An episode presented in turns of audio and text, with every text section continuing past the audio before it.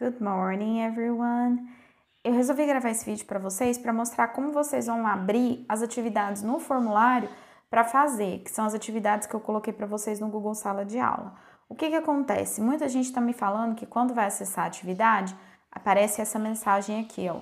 Permissão necessária. Esse formulário pode ser visualizado somente pelos usuários da organização do proprietário. O que que acontece? Eu não sei se vocês perceberam, mas quando você vai acessar, você tá num navegador da internet. E esse navegador, você vai estar tá acessando ele com a sua conta pessoal. O que, que você vai fazer então? Você vai vir nesses três pontinhos aqui em cima. Opa! Você vai clicar nos três pontinhos aqui em cima. E vai clicar em configurações. Quando você clicar em configurações, você vai ver que aqui tá só a sua conta pessoal.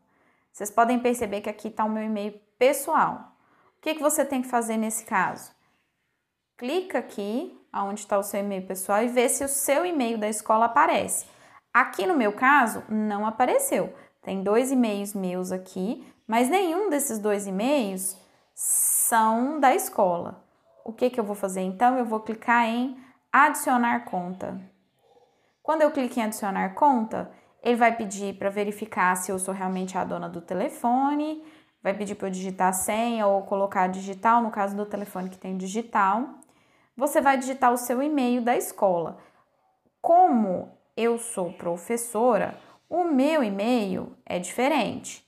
Reparem que quando é, você vai usar o seu e-mail, da escola, ele tem que ter esse final eurico.sme.ud.br. Se você está acessando por um e-mail que não é da escola, não vai vir com esse final aí que eu circulei, tá?